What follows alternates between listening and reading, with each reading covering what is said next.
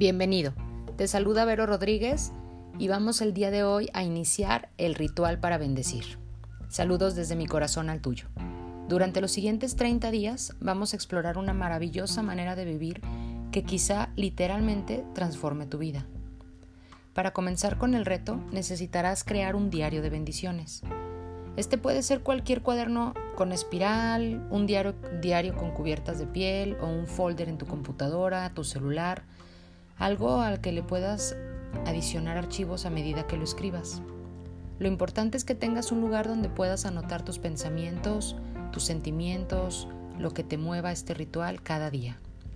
A medida que te embarques en este nuevo camino, es muy importante que recuerdes que la forma en la que ves a la gente, en la que ves los lugares y las circunstancias a tu alrededor, es una elección, una elección consciente que tú haces un incontable número de veces al día, tu cerebro toma información sobre cada encuentro y tú decides exactamente qué hacer con ello. Para tomar estas decisiones dependes en gran medida de tus experiencias pasadas, en lo que te gusta, en lo que no te gusta, en tus sentimientos.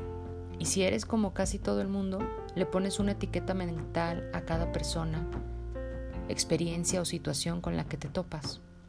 Son esas etiquetas las que te ayudan a formarte la percepción y la reacción a cada persona, lugar o cosa en tu vida.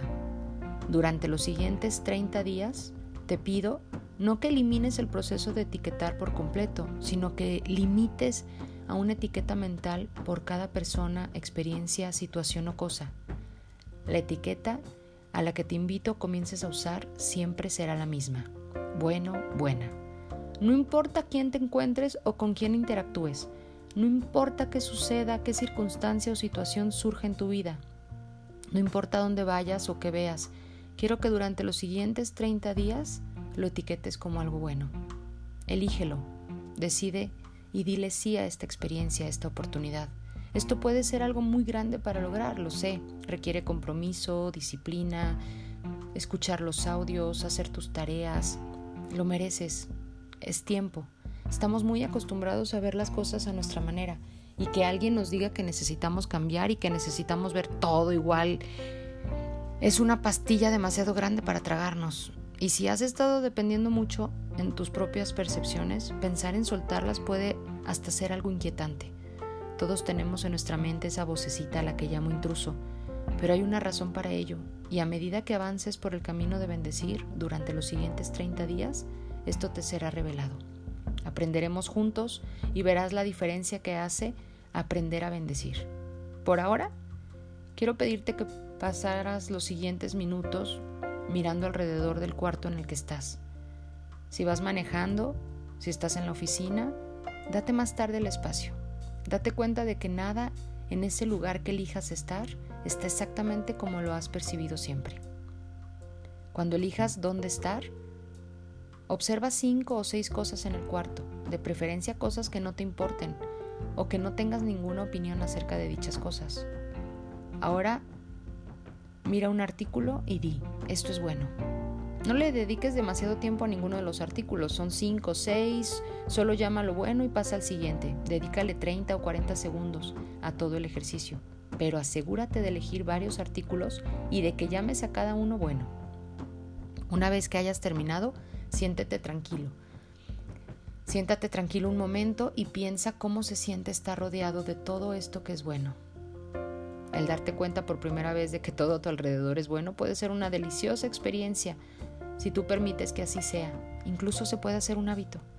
Contempla la idea de vivir en este mar de bondad ilimitada y entonces escribe los pensamientos que vengan a tu cabeza en tu nuevo diario de bendiciones. No será fácil, pero es posible. Recuerda, contempla tan solo la idea de vivir en este mar de bondad ilimitada. Aunque tu vocecita, tu intruso esté ahí estorbándote, incluso eso escríbelo en tu diario de bendiciones. El día 2 nos extenderemos más acerca de esta idea del bien universal y comenzaremos a ver cómo nos ayuda a convertirnos en dispensadores de bendiciones. Es ahora de nosotros de quien saldrán las bendiciones una fuente, un estéreo. Imagina que tú eres ese de quien emanan las bendiciones. Pero por ahora, tan solo juega con la idea. Diviértete con ella, ríete, canta, baila. Permítele a tu espíritu que vuele y permítete el júbilo dentro de tu ser de pensar que todo tu alrededor es bueno. Deja que se libere tu ser. Esto es como celebrar la bondad y tienes mucha bondad por celebrar. Si te das cuenta y comienzas a observarlo, eres una persona, eres un ser lleno de bendiciones. Esto es todo por hoy. Al día 2, escúchalo, date el tiempo, escribe en tu diario y te dejo una pequeña parábola para que medites.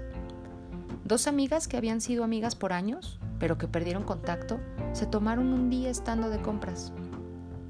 Coincidieron y tratando de actualizar a la otra con lo que había pasado en su vida, una de las mujeres dijo, Fuimos bendecidos con un fuego en nuestro ático el año pasado.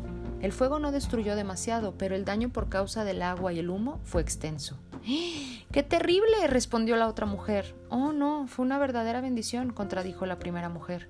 La casa había sido de la familia de mi esposo durante muchos años y quería de una renovación urgente. El fuego nos forzó a efectuar la renovación que habíamos estado posponiendo, y una vez que concluyó todo el trabajo de reparación y nos pudimos cambiar ahí nuevamente, fue como si nos hubiésemos cambiado una casa nueva. Ah, ya veo. Parece que en efecto fue una bendición después de todo, dijo la otra mujer. Una enorme bendición. Después, cuando mi esposo Jack se tropezó con algunos cables que dejaron los constructores y se quebró la pierna en tres partes, esto también fue una bendición. Vamos, dice la amiga, no digas eso, ¿cómo podría eso haber sido una bendición? preguntó sorprendida la amiga.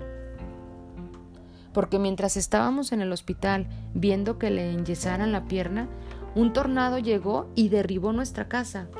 ¡Qué barbaridad! dijo la amiga y después de un momento agregó, ok, entiendo que se salvaron, pero perder su casa sí es una tragedia.